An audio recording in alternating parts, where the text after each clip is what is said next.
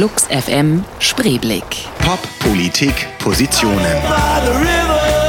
Johnny Häusler im Gespräch mit Annemarie van Ackere, Leiterin des Berliner Theaterkombinats Hebbel am Ufer.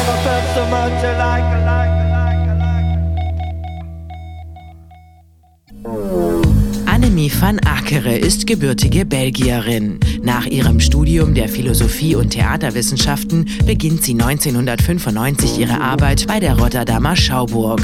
Dort bringt sie es bis zur künstlerischen Leiterin des Theaters. Nach 16 Jahren in den Niederlanden ist Annemie van Ackere nun in Berlin angekommen. Für ein Jahr übernimmt sie die Leitung des Berliner Theaterkombinats Hebbel am Ufer und ist damit Nachfolgerin von Matthias Lilienthal.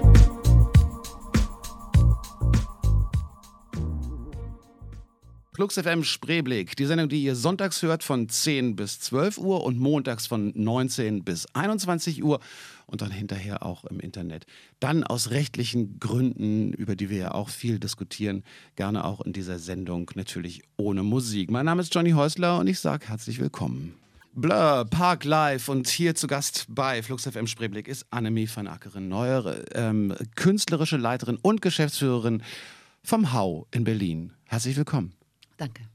Ähm, wir haben gerade schon, wir haben ganz viel über Musik geplaudert, was ich sehr schön finde, weil mit erstaunlicherweise kann man mit ganz wenig Gästen so schön über Musik reden. Das ist, äh, ich weiß nicht, vielleicht äh, gibt es viele Berufszweige oder so, die sich dann doch nicht so für Musik interessieren, keine Ahnung.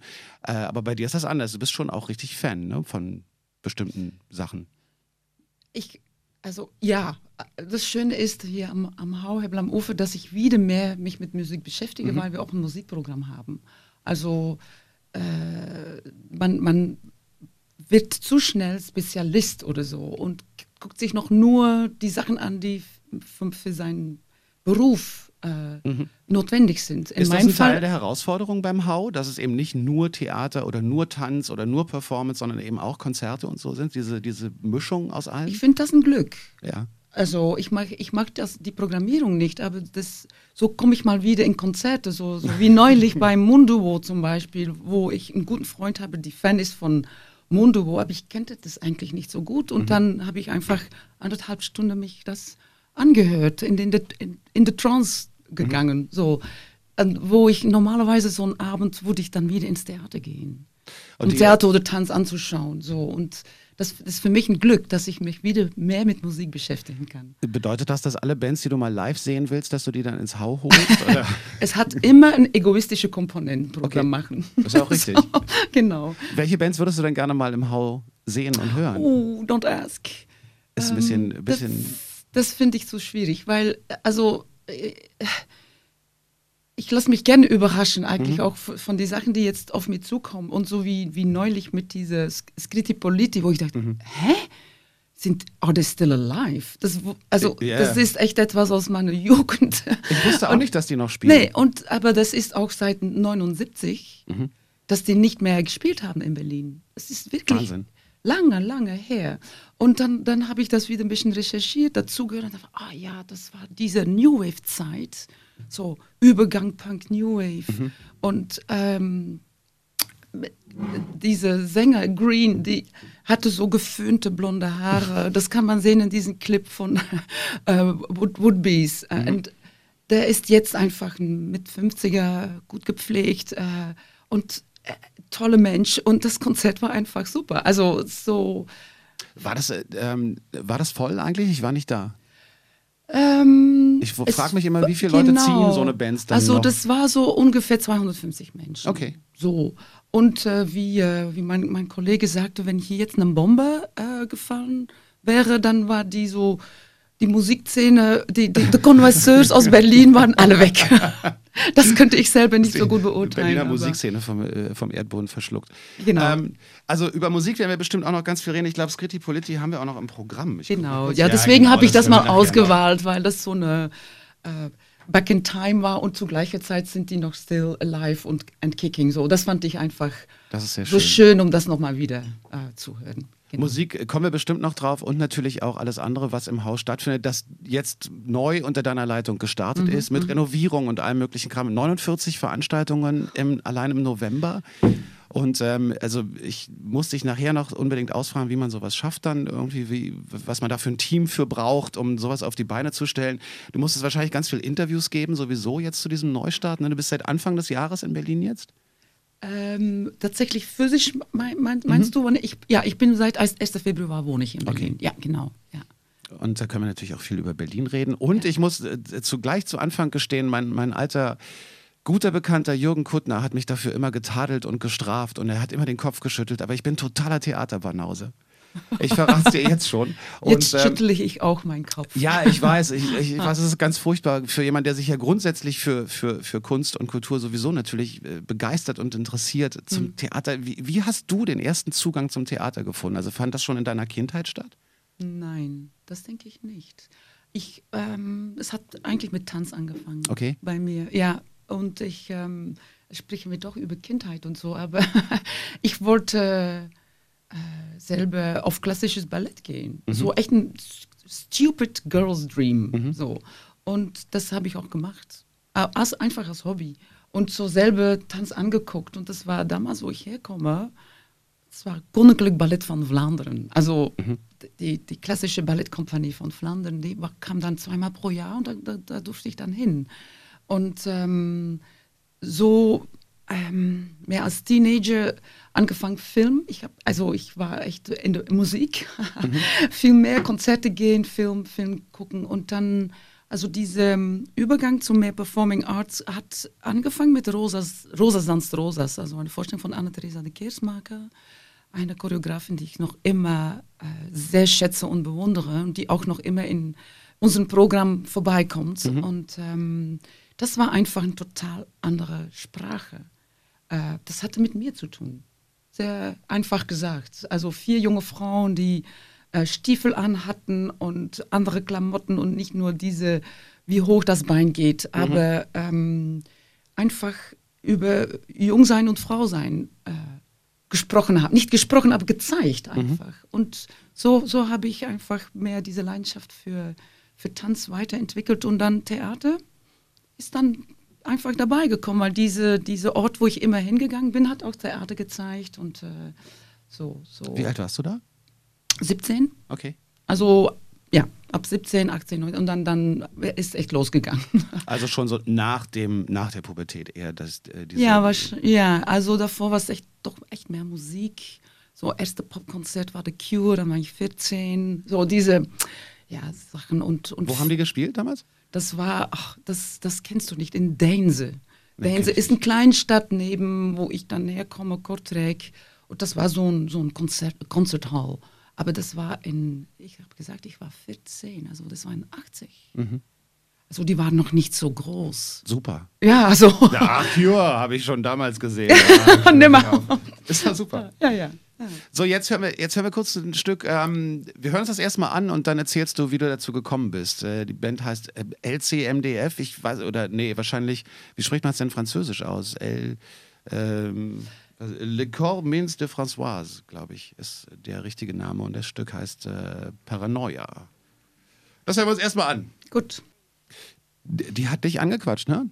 Naja, ich höre das jetzt zum ersten Mal. Äh, Es ist ein reines Zufall, wo ich finde es toll, dass ich das jetzt hören kann, weil äh, diese Sängerin Emma, Emma Kempeinen, eine finnische Sängerin und, und Band äh, von diesem Band, hat, äh, war in, in, im Hau neulich, um eine Vorstellung anzuschauen mit, mit ihrem Freund, der Schauspieler ist bei Niarampen, eine Okay. finnische Gruppe, die eigentlich alle in Berlin leben. Also die, ich, ich nenne das mal so, ist Teil von dieser skandinavischen Expat-Community hier in Berlin. Gibt es die? Offenbar. Naja, in Theater gibt es schon so äh, einige, ja. Institut des Neoram sind so zwei Gruppen, die manchmal auch zusammenarbeiten mit der Regisseur Markus Örn, der auch Schwede ist. Und naja, und sie, ähm, wir haben angefangen, ein bisschen zu sprechen und dann, ich habe gesagt, ja, ich habe dann bald ein Interview bei Flux FM. Ah, that's so nice. und dann hat sie mir gesagt, ja, ich habe da mal gespielt und das war okay. So lerne ich noch etwas Neues kennen und deswegen habe ich das vorgeschlagen. Das war sehr poppig, ne? Ja, sehr poppig. Poppig, tanzbar. Ähm, Punkt. Punkt, ja, so viel kann man auch nicht dazu sagen, aber ich fand es einfach. Gibt es denn, wie, wie sind denn die Auswahlkriterien eigentlich bei euch am Hau? Wenn, also ich weiß jetzt nicht, wer die musikalische Leitung oder wer die Leitung dieser Konzerte übernimmt, mhm. aber Palais Schaumburg waren vor nicht allzu langer Zeit da, ja. auch so ein, so, ein, so, ein, so ein Spezialkonzert eigentlich, Scritti Politti hast du schon erwähnt. Ähm, ich glaube, es kommen jetzt noch, oder war es schon Japanik? Die waren bei unserer Eröffnung. Ah, die waren ja, bei der Eröffnung? Genau, genau. genau. Und ähm, was, ich, äh, was habe ich denn noch gelesen, wer jetzt noch alles spielt? Also wer, wer, wer sucht da eigentlich aus? Wer entscheidet? Naja, es gibt einen Musikkurator, mhm. Christoph Gurk, war auch schon dabei. Und äh, wir sprechen darüber auch in unserem künstlerischen Team, so wie wir auch über die Tanz- und Theatersachen sprechen. Mhm. Und die, äh, äh,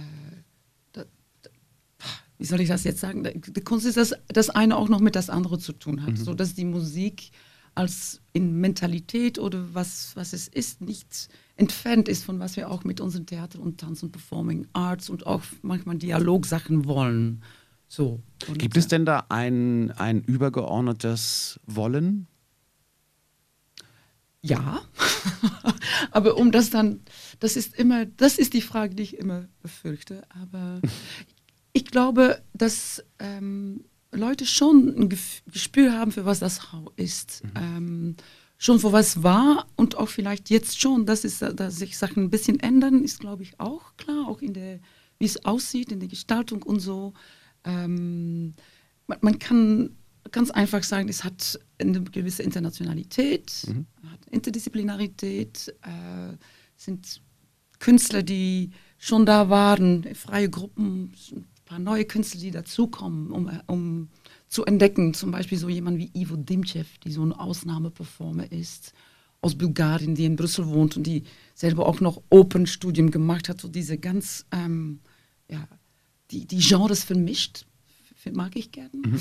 Und ähm, auch nochmal ein Ort, wo Sachen kreiert werden, also ein Produktionshaus sozusagen. Mhm. Und ähm, das, das ist echt etwas anderes als zum Beispiel die Stadttheater. Das ist klar, das ist klar einfach. Und ähm, diese Zeit, Zeitgenössigkeit ist kein deutsches Wort, glaube ich. Ne? Wie sagt man Doch, das? Da, äh, Contemporary. Ja, Contemporary ist immer schöner, weil, aber, aber zeitgenössisch ist schon. Ja, kann, ja. und, und äh, Künste, die einfach auch sich verbinden mit, mit was passiert in der Welt, das, das sind so Sachen, worüber wir sprechen. Es gab ja, ich habe natürlich ein paar Interviews mit dir gelesen jetzt zum Neustart und was mich, ähm, ich, ich habe ja über die politischen Hintergründe und wie sowas dann alles passiert, irgendwie mhm. wenig, äh, wenig Ahnung, muss ich zugeben. Und ich war so ein bisschen überrascht, dass es da hieß, der Senat hat dich quasi ernannt. Wie, was, wie sind denn da die Strukturen? Also wenn es jetzt einen neuen, ich will jetzt gar nicht fragen, warum und wieso und was alles das Vorspiel war ähm, und so, sondern ähm, wie muss man sich das vorstellen? Du wirst dann, also mit deiner ganzen Erfahrung und mit dem, was du, was du schon mitgebracht hast, wirst du dann angesprochen und da kommt jemand vom Senat und sagt, hey, wir brauchen jemand Neues, der das Hau leitet oder wie geht sowas vonstatten? Äh, äh, es soll ich vielleicht sagen, dass das Hau, am Ufer, einfach ähm, gefördert wird vom Senat. Klar. Und dass der Staatssekretär für Kultur, Qualitatik war, Vorsitzender ist von der Aufsichtsrat. Mhm. Deswegen haben die da viel, also mussten die jemanden suchen, ist das ihre Aufgabe mhm. eigentlich. Mhm. Ähm, und na, ich glaube, dass man ähm, am Anfang nicht wirklich gedacht hat, um außerhalb Deutschlands zu suchen. Ähm, aber ich hatte selber mal Lust, etwas anderes zu tun, nach so vielen Jahren mhm. in, in, Rotterdam. Und das, ähm, also so ein Zusammenlauf von Umständen. Ich habe das, also ich habe das auch wissen lassen. So. Also du hast Und irgendwann in einem, in, bei einem Dinner gesagt, ach, Nein, übrigens. das kann nicht sein, weil ich war in Rotterdam. Also ich war, also so, aber ich habe einfach mal mich, mich äh, ein bisschen herumgefragt und dann einen Brief geschrieben. Mhm. Und dann haben die mich eingeladen und so nochmal und nochmal und haben mich besucht in Rotterdam und okay. so. so Gibt ja. es da Leute, die dann sagen, wieso nehmen wir denn nicht jemanden hier aus dem eigenen Land oder so? Gibt es sowas, so eine Kritik? Oh, wahrscheinlich. Es gibt immer überall Kritik. Ja, klar. Aber es ist nicht so, dass, dass, dir das, äh, dass du das mitbekommst, oder? Nee, eigentlich muss ich sagen, im Gegenteil finde ich die Offenheit, die, die ich begegnet habe, finde ich super. Mhm. Dass so viele hier in Berlin auch sagen, ach, so, so toll, dass, dass so mal äh, jemand von draußen kommt, diesen auch so einen Blick von draußen mitbringt. Du hast ja hoffentlich auch sehr offene Kolleginnen und Kollegen, also Leute, die sowieso einen, einen weiteren Horizont haben. Ähm, aber auch einen Blick auf Berlin haben. Also Mhm. diese, diese Kombi ist, glaube ich, wichtig. Wenn, wenn ich nur mit Leuten anfangen würde, die nicht aus Berlin kommen, würde das nicht gehen, natürlich. Also, Aber oder meinst, meinst du nicht das? Oder Nein, ich habe aber auch den Eindruck gehabt, also von allem, was ich jetzt gelesen habe, du bist, hast ja, bist ja da nicht reingekommen und hast Tabula Rasa gemacht. Nein, um also Gottes Willen. Insofern. aber das hätte ich auch, so bin ich auch nicht gestrickt. Ich glaube auch nicht daran. Das Also- wäre auch wahrscheinlich Quatsch Nee. gewesen. Nee, das, das, also sowieso gibt es ein paar Kollegen, die ich sowieso erbe, Mhm. äh, aber mit viel, mit viel Glück. Also es sind alle gute Kollegen. Mhm. Und dazu muss, also künstlerisches Team konnte ich neu zusammenstellen. Okay. Und also das habe ich dann auch gemacht. Ja. Ist wirklich fast egal, wer das singt. Ich muss fast immer weinen. also jetzt in einem Radiostudio nicht. Da kann ich mich zusammenreißen. Reiß dich zusammen. Aber es ist so ein Meisterwerk, oder? Es ist sehr schön. Ich, ich, wenn ich das zum ersten Mal gehört habe, wusste ich eigentlich nicht, ist das eine Frauenstimme oder eine Mannesstimme. Jimmy Scott war das. Jimmy Scott. Und dann ähm, hat mich eine Freundin auch mal so Sachen kopiert und äh, darf ich nicht sagen kopiert, aber es war so. Doch, man muss das ganz Genau. oft sagen, dass wir alle Musik kopieren. Nee, und ist ich, es ist auch dieser Punkt von the Kopie, Mhm. the cover. Das finde ich manchmal sehr faszinierend, dass Mhm. man einen Song noch wieder neu hört, weil der neu gesungen ist. Ich habe noch mehrere Covers ausgewählt. Genau, so das war ein bisschen mein, mein, mein, mein eigener Spaß, um das so zu tun. Ja, das habe ich auch gemerkt bei deiner Genau, Auswahl. also weil man dann auf neu hört und diese Stimme von Jimmy Scott kommt später noch äh, Anthony Co Cohen singt, Mhm. wo man auch, wenn man noch nie etwas von denen gehört hat, weiß man nicht genau, ist das ein Mann oder eine Frau. Und diese Stimmen haben etwas Besonderes, finde ich. Das und stimmt. Jimmy Scott ist natürlich, äh, ich glaube, er lebt noch, aber uralt, ist in 1925 geboren, bisschen tragisches Leben, ist mal in, in der Jazz aktiv, dann äh, ach, echt verschwunden aus der Musik und dann ist in den 90er Jahren wieder zurückgekommen und, und unter anderem mit diesem Cover von Prince. Und meisten kennen das von Sinead O'Connor auch, glaube ich, so. Und ich habe das dann auch nochmal in einer Tanzvorstellung gesehen von Alain Platel, wo das, das war das Beste von der ganzen Vorstellung. Das hat, ohne diesen Song am Ende, hätte ich die Vorstellung nicht gut gefunden. Und das war dann so diese Punktsetzen. Und sind seitdem begleitet diesen Song mich eigentlich. Du hast gerade erwähnt, dass äh, der, das Leben von Jimmy Scott so eine gewisse Tragik, äh, von einer gewissen Tragik begleitet Mhm. Ja. wird. Ist das eigentlich noch so, ist, ist das tragische Künstlerleben eigentlich noch, noch was, was man heute findet? Also ich, äh, ich versuche jetzt gerade mir selber zu erklären, wie ich auf diesen Gedanken gekommen bin. Ich glaube, ich wollte dich eigentlich fragen, ob sich äh, das Künstlerdasein, also auch des Schauspielers oder der Tänzerin oder des Musikers oder so, für dich in den letzten Jahrzehnten gewandelt hat. Ich stelle das bei Musikern fest. Ja. Dass Musiker, dass junge Musiker heutzutage, finde ich, viel äh, businessmäßiger denken, als ich das selber aus meiner jüngeren Zeit kenne und schon sehr vorbereitet da reingehen und die Branche kennen wollen und hier und da und was muss man machen und so. Also, wie ist das bei euch? Wie ist das unter, unter, unter Schauspielerinnen und Schauspielern? Ich glaube, dass es bei dem, in der Musik wirklich noch anders ist, weil es Mhm. auch Business ist. Also dem, es gibt wirklich einen Markt, man kann Sachen kaufen und verkaufen. Mhm. Äh, in der Performing Arts ist das noch immer wieder, äh, noch, noch immer weniger stark, weil man kann eine Vorstellung kaufen, aber man kann, man kann nur mal, äh, ähm, es ist immer eine Einmaligkeit in diesem Sinne.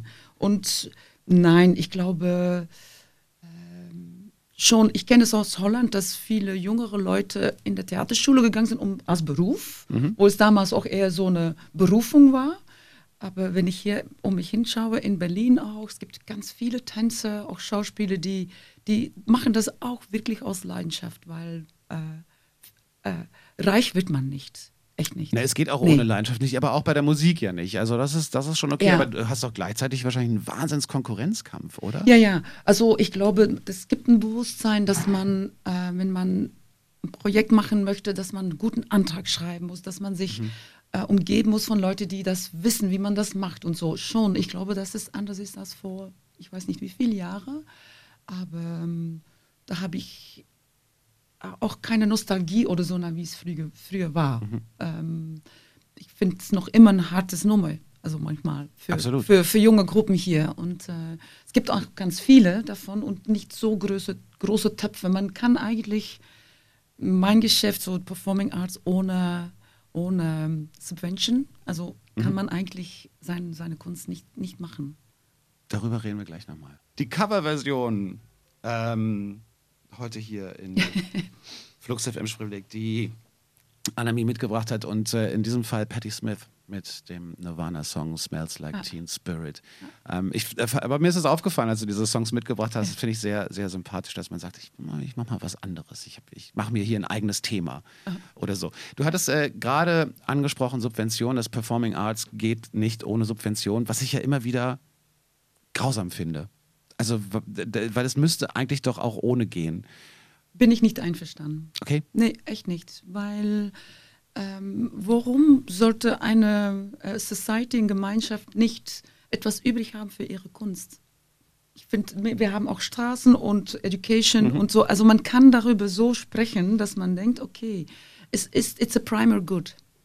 Ist to take care ein, of the culture and the arts es ist in life. Es ist ein so. absolut notwendiger Luxus. Stimme ich völlig mit dir überein. Und ich sage so. ja auch nicht, also ich, ich hoffe, du hast mich nicht falsch verstanden. Ich sage nicht, dass das nicht gefördert werden sollte, sondern ich finde es so schade, dass es nicht in sich auch funktionieren kann, ohne dass es einen großen Fördertopf gibt und Subventionen. Nur ich weiß nicht, was dann eine Eintrittskarte kosten müsste. Wahrscheinlich äh, sehr viel Geld, Euro. sehr viel Geld. Dann kann man natürlich anfangen zu sagen, lass uns die Open abschaffen, weil das, da kann man, nee, aber ich finde das eigentlich für mich äh, umgezogen aus Holland, wo jetzt die harte Zeiten richtig anfangen, Warum? weil weil da große Kürzungen mhm. stattgefunden haben und das Jahr 12 war, ist eigentlich ein Übergangsjahr von die Ankündigung, dass äh, da fast 40 Prozent in der Performing Arts gestrichen wird und ab Januar 13 ist es eine Tatsache. Das ist echt. Wer steckt dahinter? Warum wird das so brutal Naja, das war, ähm, das also war also diese nicht heutige äh, Regierung, aber der, der vorherige mhm. Regierung mit äh, schon mit Mark Rutte als, als äh, Präsident und ähm, oder erster Minister und äh, mit das äh, wie sagt man das Geduldung von ähm, äh, Geert Wilders und seine Partei mhm, oder mhm. Verein. Ich finde es nicht wirklich eine Partei, aber mhm.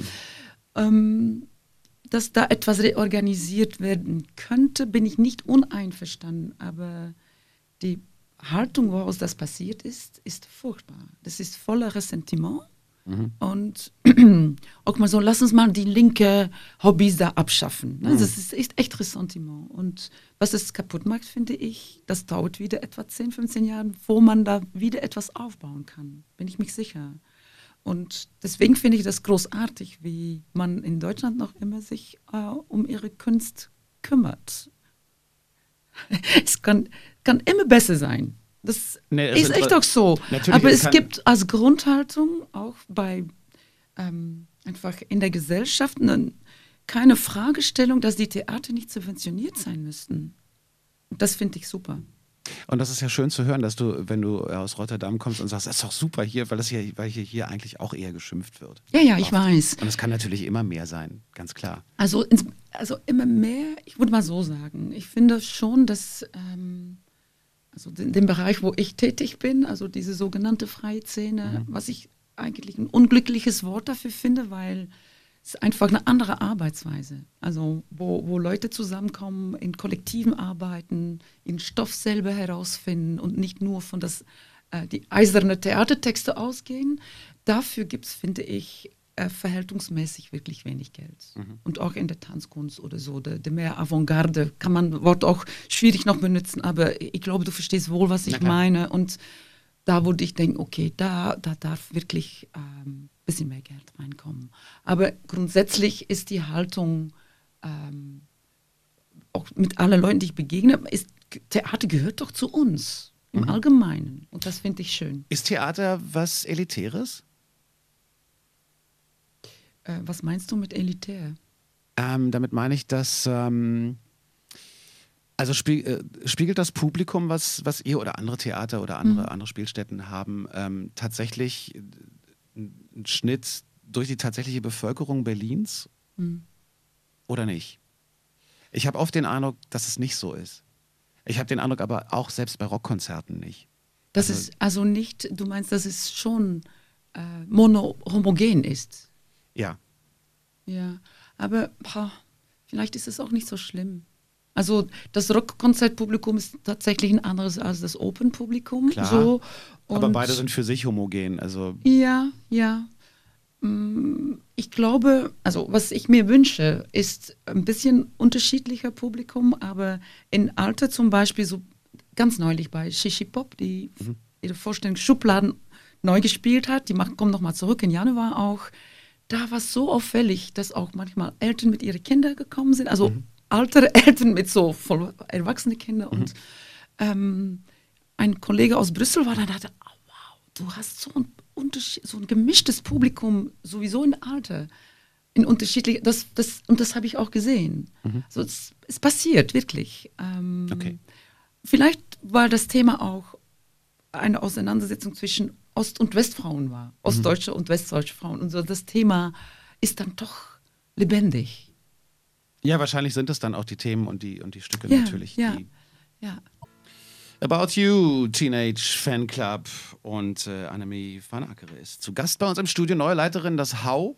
Und äh, wir müssen natürlich auch mit dir über Berlin reden jetzt mal. Also Berlin ist ja irgendwie in aller Munde, alle wollen nach Berlin. Ähm, äh, diese Stadt ist. Ich habe neulich einen interessanten Artikel von einem, von einem, ich glaube, australischen Rockmusiker gelesen, hm. der mit seiner Band nach Berlin gekommen ist und darüber geschrieben hat, was sie für Hoffnungen an diese Stadt hatten, an Kreativität. Und sie haben dann hm. nach einem halben Jahr festgestellt, dass sie eigentlich ähm, dass sie weniger geprobt haben als in Australien, als sie noch zu Hause waren, dass sie weniger Konzerte gespielt haben, dass sie eigentlich 24 Stunden lang entweder betrunken oder auf Drogen waren, weil diese Stadt einfach nie schläft und weil man als Kreativer oder als jemand, der, der sich irgendwie mit Kunst und Kultur beschäftigt, eigentlich die ganze Zeit unterwegs ist und ganz viele Leute auch kennenlernt. Er hat gesagt, er hat ganz viele Leute getroffen, die erzählt haben, was sie alles Tolles machen, aber er hat sie nie machen sehen sondern wir waren eigentlich immer nur unterwegs in der ja. Clubszene und so.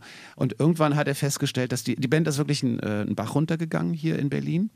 Es war ein ganz in, in, gewisser Hinsicht bitterer Artikel über ja. Berlin, der gesagt hat, dadurch, dass man hier so günstig leben kann im Verhältnis zu anderen Städten, mhm. was manchmal Berliner nicht so richtig sehen, aber die Stadt ist immer noch verhältnismäßig günstig.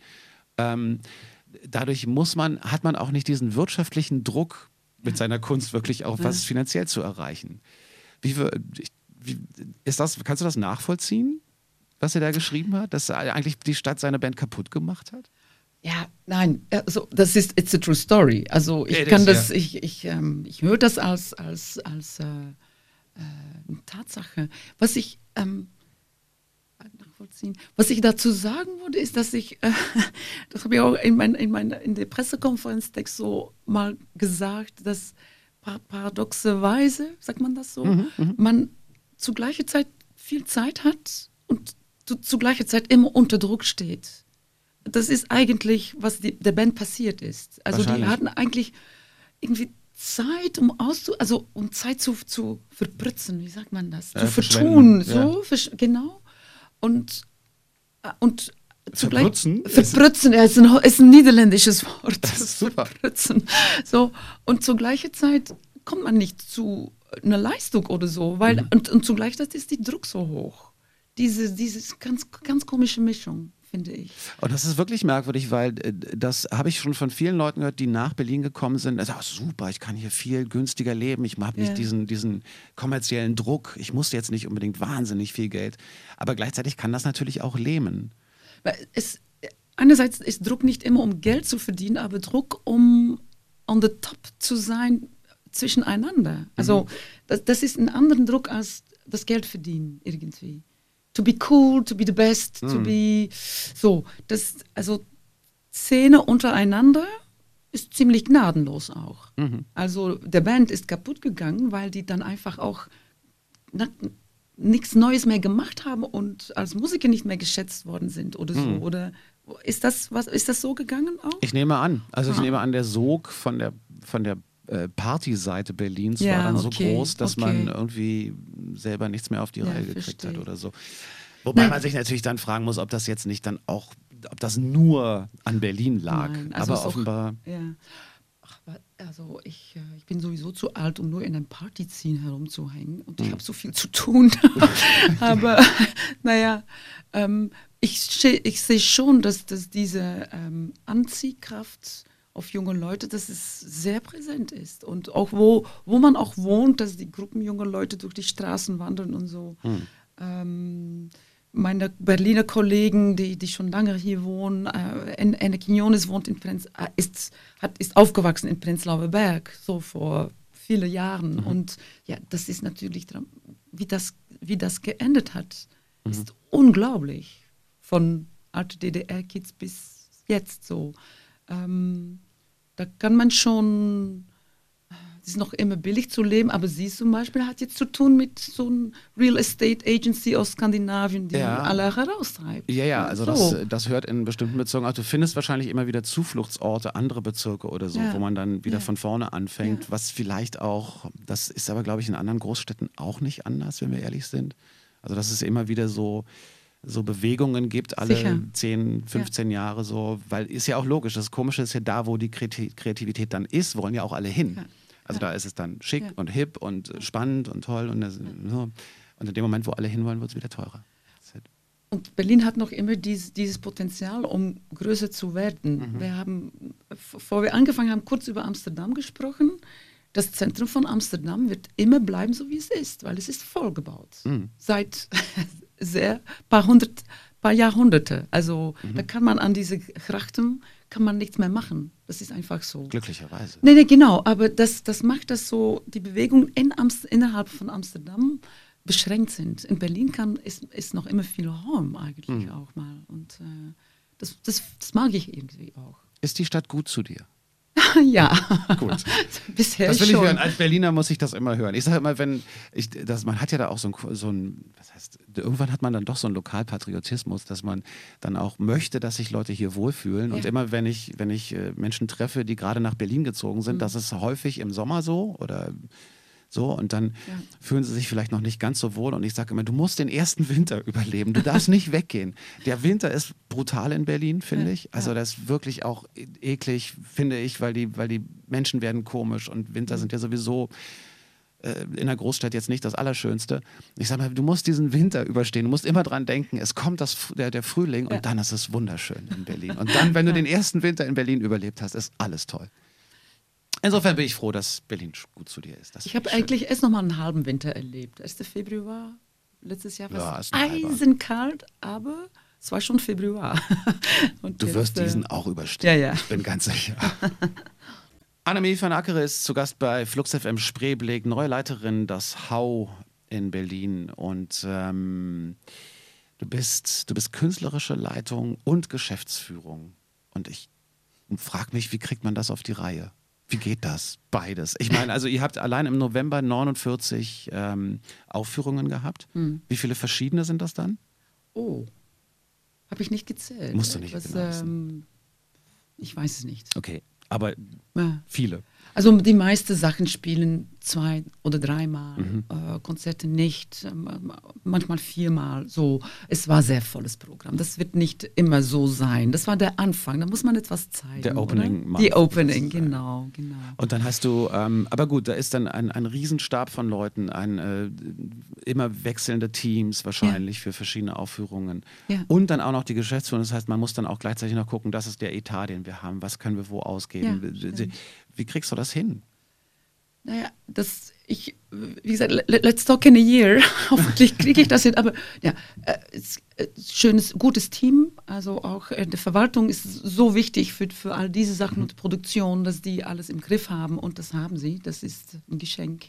Aber mich interessiert eigentlich auch immer diese Kombination. Ich kann nicht ähm, nur künstlerische Programme bedenken, mhm. wenn ich keine Rahmen habe. Also ich finde, wer macht das? Wer wird das ausführen? Wie viel wird das kosten? Ich finde das auch so ein bisschen ähm, zwischen Anführungszeichen holistischen Anpack, äh, äh, ähm, Way of Doing, mhm. weil ich kann das also die Form geht nicht ohne die Inhalt und die Inhalt geht nicht ohne, ohne der Form, finde ich. Und ist das, das geht zusammen. Ein, ist das manchmal ein Vorteil, wenn man vorher weiß, das ist das Budget, irgendwie, ich kann so und so viel dafür ausgeben und dann, wenn das nicht klappt, dann müssen wir hier irgendwie nochmal neu drüber ja, nachdenken. Ja, genau. Man muss dann auch sich zwingen, um zum Beispiel, wenn wir mal ähm, Projekt machen, also jetzt haben wir einen Antrag durch von der Kulturstiftung des Bundes das, das wissen wir seit, seit einiger Zeit.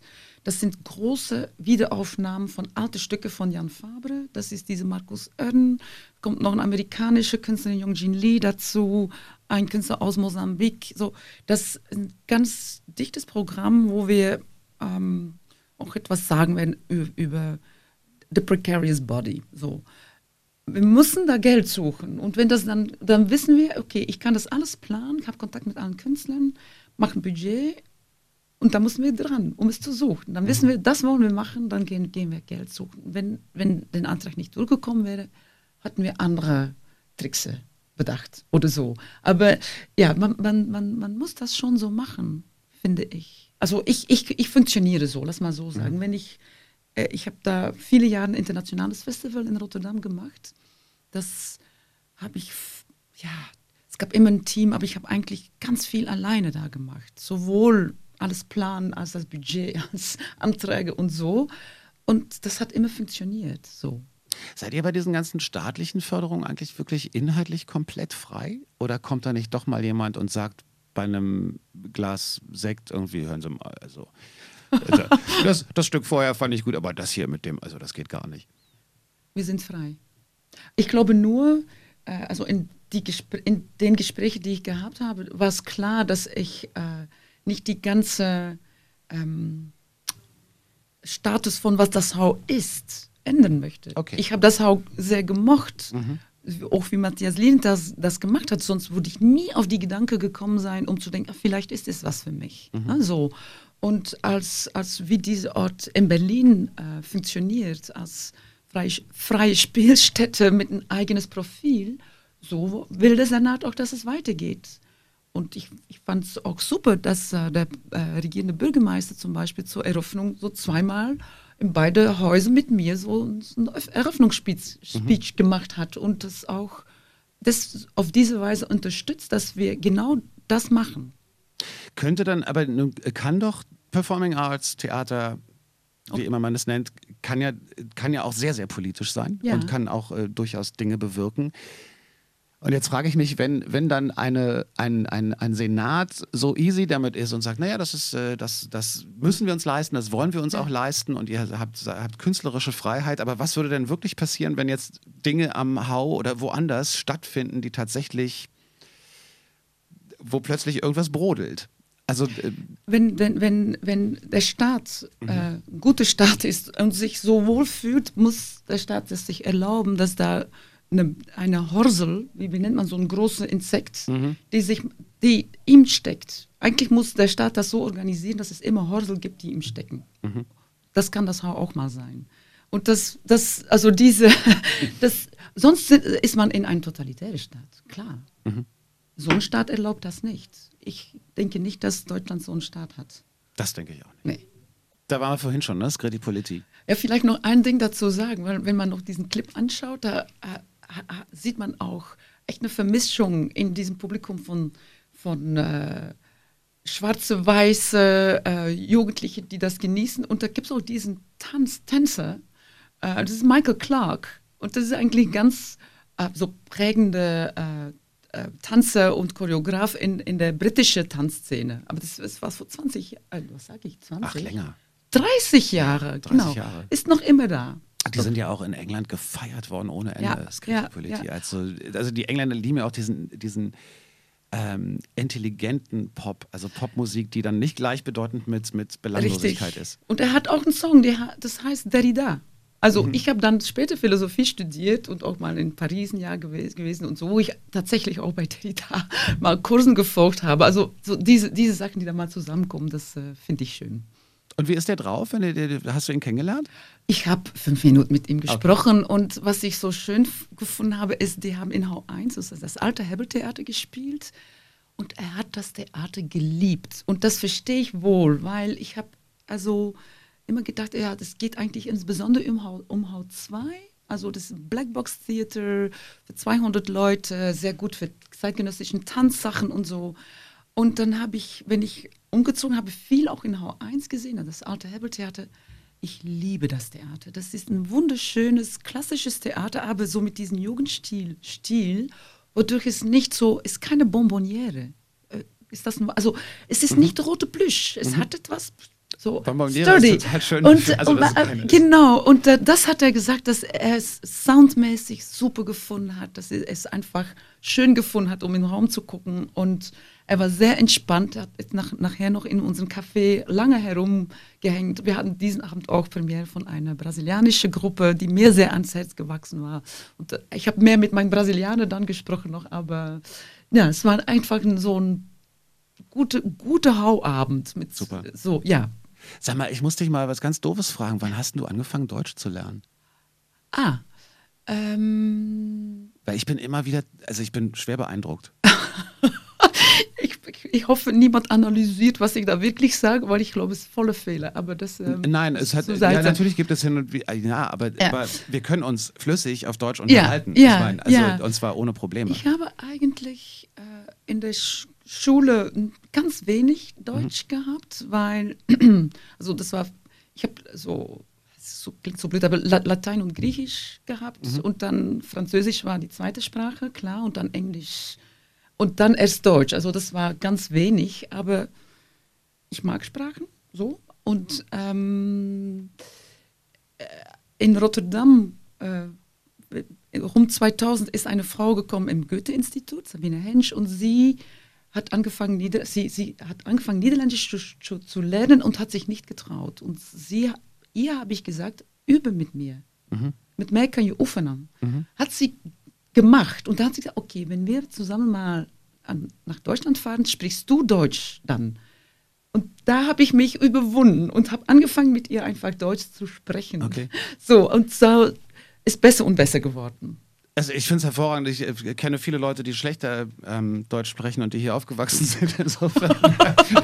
es, ist, No. es ist wirklich wahr. Nein, also äh, Schön. wirklich immer wieder Respekt, weil ich, äh, ähm, ja, ich finde es Ich immer wieder denke, toll. Das ist, äh, wenn, man, wenn ich in, in, in Niederlanden zum Beispiel bin, finde ich es immer wahnsinnig peinlich. Ich rede dann Englisch, Ja. weil ich dann immer denke, wir treffen uns irgendwie in der Ja, ja, Mitte. ist wir sprechen so. Mhm. beide Englisch und dann geht man irgendwo, weiß ich nicht, ein Fahrrad leihen und dann sagt man da, Hello, und dann antworten die sofort, ah, aus Berlin, ja, dann können wir Ihnen, so, die sprechen alle so unfassbar gut Deutsch Ja. und, und lassen sich auf das Englisch erst gar nicht ein. Und dann denke ich mal so, boah, wie beschränkt man selber immer ist mit Sprachen. Ich wünschte, ich könnte mehr Sprachen. Ich denke, also wenn ich, ich muss einfach Deutsch sprechen und verstehen, sonst kann ich meine Arbeit, glaube ich, nicht Nee, so das gut wäre wär hier machen. tatsächlich wahnsinnig schwer wahrscheinlich. Ähm, und es gibt noch immer, wenn ich jetzt nicht ganz verstehe, frage ich immer. Nicht jetzt in dieser Mhm. Situation, aber mit meinen Kollegen, was, was ist das Wort genau? Was bedeutet das? das? Weil diese Nuancen, da kann man so viel missverstehen. Das Klar. ist einfach so. ist und und äh, genau, das ist wirklich wohl wahr. Und äh, das, das, da bin ich noch immer Lernende. Aber mi- mir macht es auch wirklich Spaß. Ich finde es auch eine, also eine schöne Sprache. Oh, Oh. Drama. Ja, aber also ist so so, if it be your wills, er hat natürlich auch echt eine re- religiöse ähm, ähm, Tiefe oder so. Und aber ich dachte, was ich so toll finde an diesem Cover auch, also es ist Drama, klar. Äh, wir haben schon gesprochen über diese hybride Stimmen. Das, also ich, ich glaube nicht, dass ich zwei Stunden lang Anthony hören möchte, aber ab und zu finde ich das super. Und diesen Song ähm, in diesem Film über, über Cohen kommt er dazwischen und sagt dann auch, dass es so diese Erfahrung war von über, überwältigt sein in der Natur und so. Und da habe ich gedacht, mich erinnert das auch manchmal an ästhetische Erfahrung. So, und das, das, das, deswegen fand ich das so schön auch. Ähm, eine, eine richtig ästhetische Erfahrung schneidet eigentlich seinen Atem ab. Also alles hat nicht, nicht so viel zu tun mit Eye Candy für mich. Das ist etwas ganz, ähm, ja, kann auch sehr hart sein und sehr, äh, dass man durcheinander ist oder so. Und ich glaube, dass, dass ähm, ich verstehe mich in meinem Job eigentlich auch als Zuschauerin. So ist das gekommen, weil ich gerne gute äh, weil ich, weil ich diese ästhetische Erfahrung gesucht habe, weil mir, mir das in mein Leben etwas bringt. Und das ist manchmal nah dran an was Cohen da beschreibt. Anthony and the Johnsons. Yes, Aus dem Film I'm Your Man. yes. Ähm, ist das ein. Deine Arbeit ist schon das, was du machen Also, es ist schon, schon ein Traumjob, oder? Oder gibt es noch was anderes, was du, wo du sagst, ach, irgendwann möchte ich nochmal Nein. Lokführerin werden? Nein. Es, das, ich glaube, dass das Lustige oder Schöne ist, dass ich auch diesen Traum nicht gehabt habe, aber dass ich, also, ich, ähm, dass ich meinen Job jetzt sehr genieße. Ich weiß nicht, wie ich das sagen soll. Ich habe nicht noch so mal äh, eine Perspektive, wo ich hingehen möchte. Ich bin sehr jetzt, in, im Jetzt am Moment. Es spricht, äh, also, so. es spricht eine wahnsinnige Leidenschaft und Freude aus ja. dir. Und, äh, deine Augen leuchten, wenn du von dem erzählst, was du machst. Und deswegen, Ja. also das hat man ja, man sieht dann schon, wenn Leute wirklich diesen Job lieben. Insofern, Und das ist mehr so als, als Aufbauen und es ist spannend, weil, äh, wie, wie- wie, vor einer Stunde wir gesagt haben, es ist immer und überall Kritik, also auch was ich mache und mein Team machen wird Kritik kommen, sagen, es war doch nicht so gut, als wie es war oder äh, die so und so weiter und so weiter. Ist, Aber äh, ist schon, wir haben ein paar Jahre, um, um zu, auch herauszufinden, was dieses Theater sein kann. Und äh, diesen Zeit gönne ich mich auch und mein Team. So, ja. Schnitt, völlig anderes Thema. Du hast, Ja. als wir vorhin über Scritti Politti geredet haben, hast du gesagt, wenn man sich das Video anguckt, ich nehme an, das hast du dir dann auf YouTube angeguckt. Ja, habe ich ja. Genau. Und äh, wo man also dieses Kulturarchiv hat. Wie wichtig sind diese digitalen Medien für die Performing Arts? Ah, Das ist eine interessante Frage. Eigentlich schon. Ähm, wir. Es kann zwei Seiten auf. Also Medien für unsere ähm, eigene Werbung ist sehr wichtig. Also zum Beispiel unsere neuen Website und so, das versuchen wir sehr gut zu pflegen und attraktiv zu machen, dass Leute echt ein Gespür kriegen. Ah, diese Vorstellung ist das und das und möchten eigentlich noch mehr kleine Filme zufügen, aber umgekehrt als Research-Mittel ähm, wir gucken uns, besonders auch mein, mein, mein, meine portugiesischen Tanzkollege, der guckt sich unglaublich viel an, erstmal via Vimeo oder via DVD oder so, um dann später eine Entscheidung zu treffen, okay, jetzt muss ich reisen, um das nochmal zu sehen. Also als, ist das, was du meintest? So auch, dass man so auf diese Weise eigentlich sein, sein Research machen kann. Auch. Also der Research ist natürlich ganz wichtig, dass man, Ja. dass man halt die Möglichkeit hat, wirklich jetzt Dinge zu sehen, die vorher halt umständlich hin und her geschickt werden mussten. Ja, genau, mindestens. genau, genau. Und so, aber auch in der Verbreitung. Ich meine, also wenn ähm, es bei Konzerten, weiß ich nicht, eine Band ist auf Tour, dann kann ich eigentlich schon äh, zwei Tage später, kann ich schon, weiß ich nicht, die haben vorgestern in Bremen gespielt, dann kann ich mir angucken, wie war das Bremen-Konzert oder zwei, drei Handyvideos davon oder so. Jetzt ist es ja bei Theateraufführungen, bei Tanzaufführungen oder so wahrscheinlich nehme ich einfach mal an, nicht normal, dass Leute da mit dem Handy stehen und das filmen. Also das ist da eher wahrscheinlich dann die professionelle Produktion, die man vielleicht auf, auf YouTube oder Vimeo findet oder so. Aber Ähm, Theater oder Tanz auf Vimeo ist manchmal fürchterlich. Na, die Konzerte ja auch. Ja.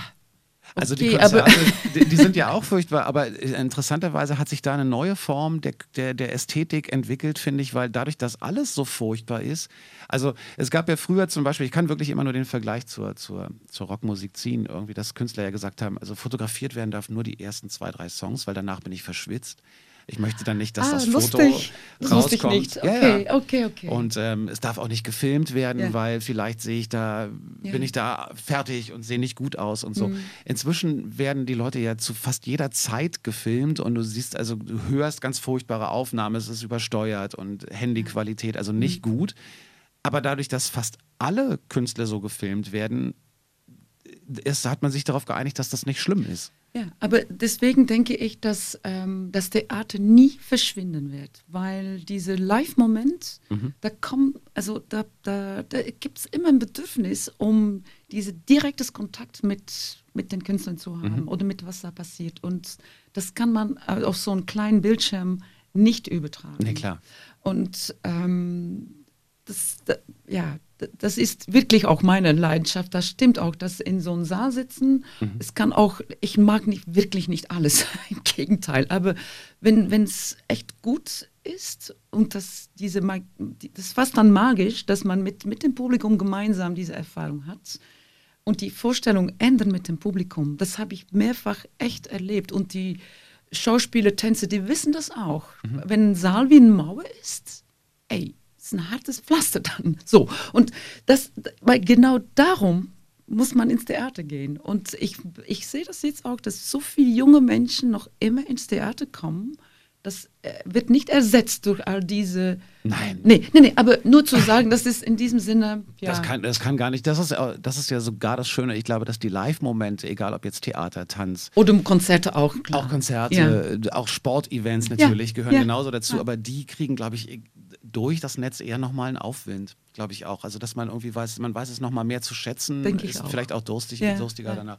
Da mache ich mir auch keine Sorgen. Nein, nein, nein. Das wird Da sind wir schon fast wieder am Ende der Sendung angelangt. Flux FM Spreeblick, jeden Sonntag von 10 bis 12 Uhr, jeden Montag von 19 bis 21 Uhr danach im Internet.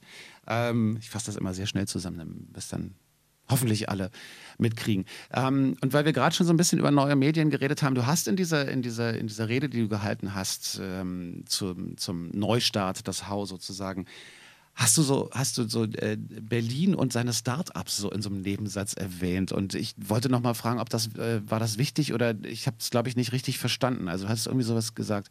Ähm, die die Startups, auf die Berlin jetzt so stolz ist, also die neuen jungen Kreativen, die man fördern will und so weiter. Und du hast gesagt, macht Kreativität unter diesen Umständen noch Spaß? Ich hoffe schon.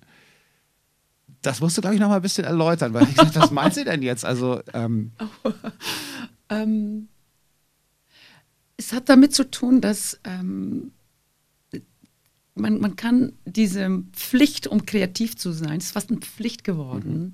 Und äh, äh ist Teil des neo neoliberalen Systems geworden, kann man auch kritisieren. Mhm, unbedingt. So, äh, äh, vermarkte dein selber und so, oder verwerte dich und so.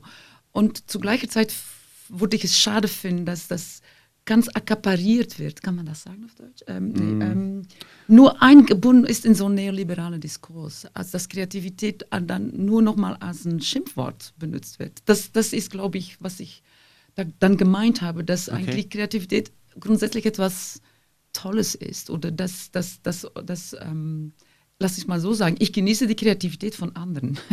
Und das, das möchte ich auch nicht äh, ähm, ähm missen. Nee, genau. Und, und wenn man nur ähm, die Kritik formuliert an diese Kreativitätszwang, ähm, ich wollte nicht dies, dies, das, das, das ähm, verdunkeln oder so. Das war, was ich gemeint Nee, aber ich finde... Äh, äh ich stolpere so, Entschuldigung, aber ich... Nein, nein, ja, nein, ja. Ich, äh, völlig in Ordnung. Ich habe... Äh, ich, finde aber auch, dass dieser Kreativitätszwang und auch der Geschäftszwang ja. irgendwie was ist, was mich auch ähm, zwischendurch immer wieder sorgt, weil einfach Menschen sehr unterschiedlich sind und sehr unterschiedliche Persönlichkeiten und Charaktere haben. Wir haben neulich hatte ich einen schlechten Abend und habe über die, habe so darüber nachgedacht, wie es eigentlich ist, äh, so Kinder, Jugendliche und so weiter, Berufsziele, Schule, was da so für ein Druck äh, auf äh, Kindern lastet und so und habe eigentlich irgendwann festgestellt, in, einer, in einem schlechten Abend, muss ich zugeben, aber habe festgestellt, dass es eigentlich gibt es, gibt es nur eine Berufsmöglichkeit für Kinder in dieser Gesellschaft und das ist Geschäftsmann. Mhm. Und zwar egal, was du tust. Mhm. Alles ist immer begleitet von geschäftlichen Interessen, alles ist begleitet davon, dass du rechnen musst, dass du gut dastehen musst, am Ende den Gewinn haben musst und so. Und das ist wahnsinnig anstrengend, finde ja. ich. Also genau dann einfach zu sagen, ich mache irgendetwas einfach mal nur ein paar Jahre, um herauszufinden, ob es das ist, was ich will oder ähm, weil es einfach das ist und ich möchte das tun, egal ob ich ja. damit jetzt meine Miete finanzieren genau. kann oder nicht. Also, dass sowas dann gern mal hinten runterfällt, finde ich schon auch sehr tragisch. So, ich, ich bin noch, also mein, meine Eltern, die noch beide leben und 80 Jahre alt sind, die hatten noch diesen Traum, uns, weil die sind, sind nicht in der Schule gegangen. Mhm. Mein Vater mhm. war dann so ein Self-Made Man und hat es wirklich gut geschafft, aber man könnte damals noch, als, wenn man als, als 14-Jähriger aus die Schule gegangen ist, trotzdem hochklettern. Mhm, mhm, so. Und alle Kinder sollten studieren, weil das ein Bildungsideal war. Mhm. Das ist jetzt, glaube ich, wirklich anders. Also äh, ich habe gesagt, ich habe Latein und Griechisch studiert. Wozu, im Gottes Willen? Mhm. Das, das war einfach, weil meine Eltern da, das ist gut. So.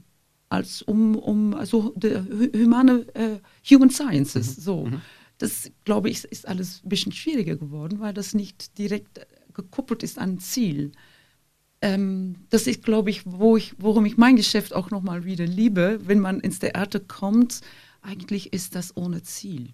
Man, man gibt Zeit. Du hast es Eine Stunde, zwei Stunden, drei Stunden, um, um etwas anderes zu kriegen, als was man tagsüber die ganze Zeit macht. Du hast so. es auch mal als wunderbare Zeitverschwendung. Ja, das kann man noch leicht falsch verstehen, aber genau Nein, aber so habe ich das gemeint. Und äh, genau. Mhm. Und dafür brauchen wir auch ähm, Kunst und Kultur, Ja. Hm. um nicht die ganze Zeit nur der Miete hinterher zu rennen. genau.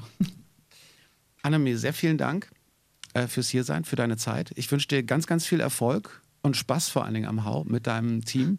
Und ähm, ich muss mir das jetzt mal angucken, das neue Hau. Schön. Mach ich Komm, jetzt. komm mal vorbei. Mache ich. Tschüss, danke. Gerne. Tschüss.